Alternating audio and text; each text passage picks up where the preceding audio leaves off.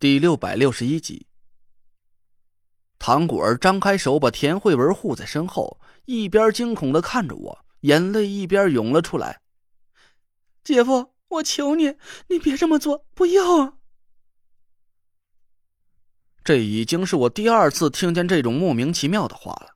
还好田慧文亲眼看见了刚才发生的一切，不然冷不丁的听见这么一句，他妈的，我就算浑身是嘴也解释不清楚啊！我被唐果儿给气得半天没说出话来，缓了半天才脸红脖子粗的指着唐果儿：“你你你给我好好说话！我问你，楚寒楼都跟你说什么了？你别给我胡说八道的瞎扯！”唐果儿却没回答我，只是一个劲儿的摇着头哭个不停。累赘，妹妹可能被吓到了，你别。田慧文刚要开口阻止我，我眼神一冷。一把抓住了唐果儿的手腕，厉声暴喝了起来：“别以为你假装一副可怜巴巴的模样就可以骗过我！说，楚寒楼到底说了什么？他指示你杀掉田慧文，杀掉我们所有人，对不对？”“不，没有，我不会杀掉姐姐的。老爷他已经答应我了，他亲口答应我的。”唐果儿吓得放声大哭了起来。我才不信他的鬼话，攥着他右手一用力，把他拖到了我的面前。那他毒死溶洞的入口，这到底是为什么？我们被困在这里，没吃没穿的，就靠喝点水能活几天时间？你装模作样给我们指条死路，是想让我们跳进楚寒楼设好的陷阱里，对不对？我暴怒的狂吼远远的在溶洞里回响起来，唐果儿被我吓得一下子止住了哭声，脸上一丝血色都没有了。姐夫，我我求你，别杀我，别杀我！也别杀姐姐！什么？我一下子让唐果儿这句话给说懵了。杀人？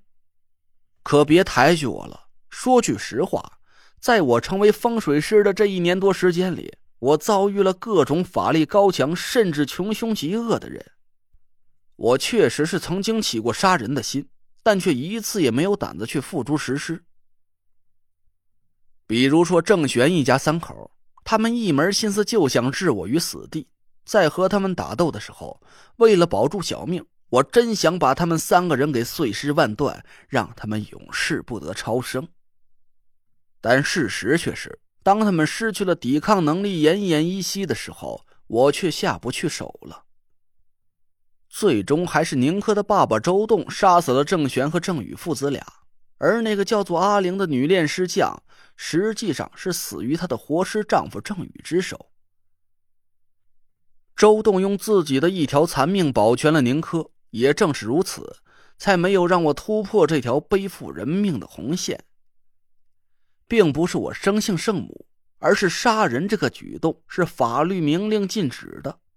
当我面对一条生命的时候，我会下意识的选择最理智也是最稳妥的处理方式。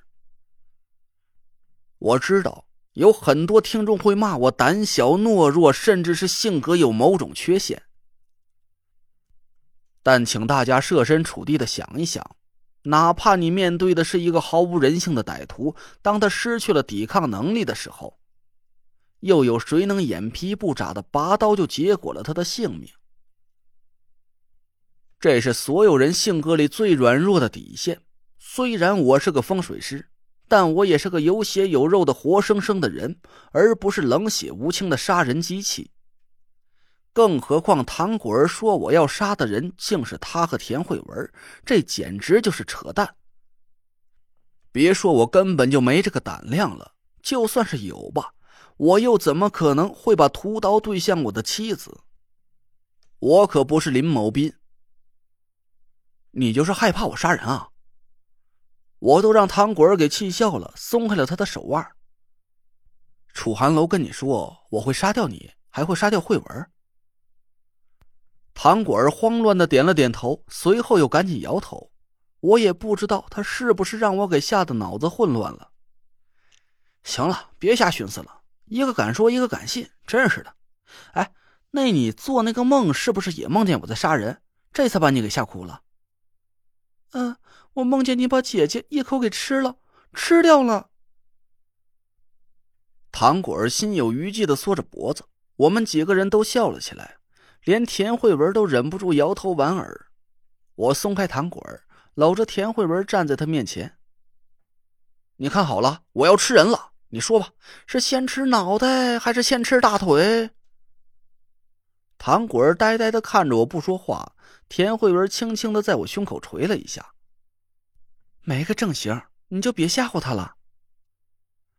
妹妹，楚寒楼说的那些都是在挑拨我和你姐夫的关系的，你不用信他。你姐夫很疼我的，怎么会杀我呢？别多想了啊。糖果儿慢慢的平静下来，似乎是相信了我不会吃人的这个事实。我们几个人笑了一会儿，郭永哲瑟缩的身子冻得受不了了，一个劲儿的催促我们赶紧寻找溶洞的出口。我问糖果儿：“你确定溶洞的出口就在地下河的下游方向？”“嗯，确定。”糖果儿笃定的点头。我姥爷说出口就在地下河的尽头，他还给我们准备了一些东西，都放在半路上了。行吧，信你，信你姥爷一次。我点了点头，又张牙舞爪的瞪了糖果儿一眼。你要敢和楚寒楼串通好了害我们，我就一口吃了你。糖果儿刚把情绪稳定下来，一听我这话呀。又一把抓住田慧文的胳膊，尖声哭喊了起来。田慧文不满的白了我一眼，我暗中观察了一下糖果儿的反应，似乎他的恐惧真的不是假装出来的。现在我可以确定两件事了：第一件，糖果儿应该没撒谎，楚寒楼确实和他说过溶洞的出口就在地下河的尽头方向；这第二件，他是结结实实的。被我会吃人的谣言给吓破了胆。无论是噩梦给他的心理暗示也好，还是楚寒楼添油加醋的挑拨离间也罢，总之现在在唐果儿的眼里，我就是一个随时会张开巨口把他和田慧文一口吞下的怪物了。这样也好，让这个人闲话多的疯丫头对我心生恐惧。在她对田慧文动了杀心的时候，至少她得先掂量掂量。我会不会把她给生吞活剥了？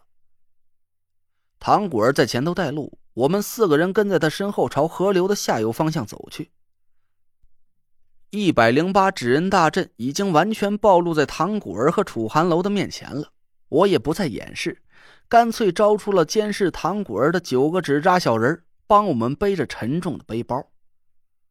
队伍的前进速度一下子提升了不少。我看着走在我身前的田慧文，一股莫名其妙的陌生感突然涌上了我的心头。